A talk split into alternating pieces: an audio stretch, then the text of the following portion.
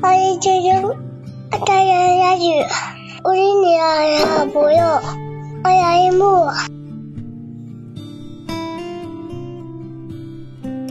今天分享的内容是：安放负面情绪，才有好生活。同事大葱是个大个子，除此之外还有两大特点：火气大，嗓门也大。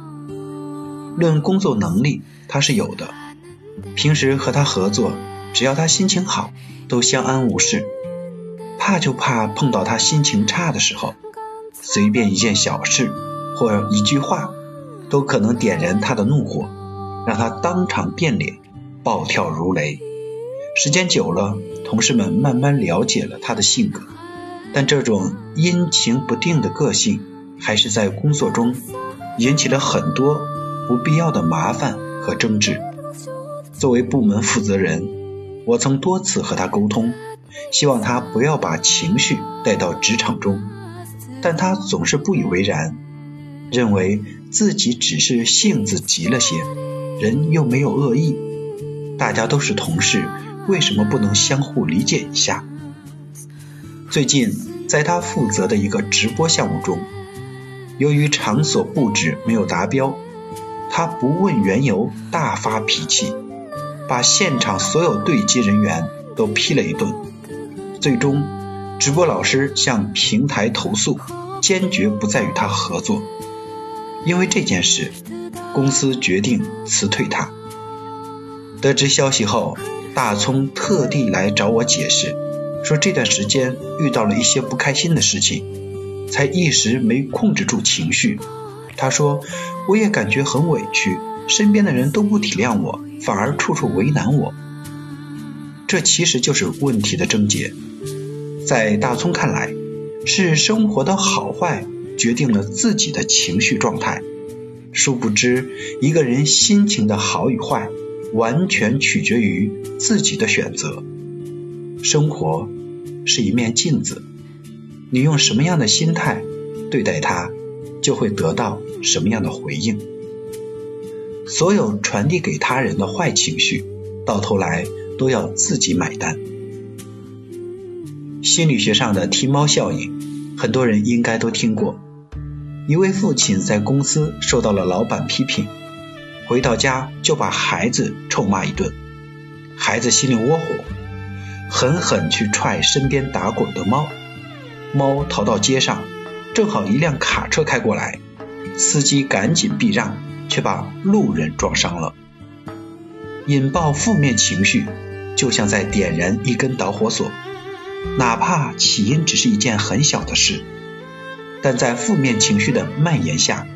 就可能会产生各种恶性循环，从而陷入更大的混乱。生活中类似的情况比比皆是，比如有些人总觉得日子过得不顺心，往往是因为他们不善于管理情绪，遇事心躁，容易发怒，惯于抱怨，情绪来了又不自控，任由它发酵。最后把生活越过越糟。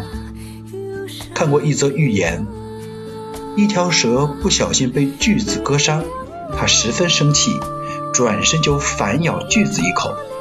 然而锯子安然无恙，蛇却把自己的嘴割破了。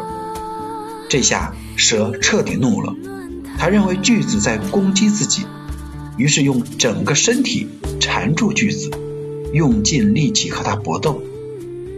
结果可想而知，原本只需静养就能恢复的小伤口，因为意气用事，却要付出生命的代价。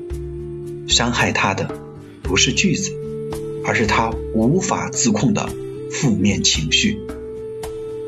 做人亦是如此，我们无法控制很多事情的发生，但可以学会控制自己的情绪和言行。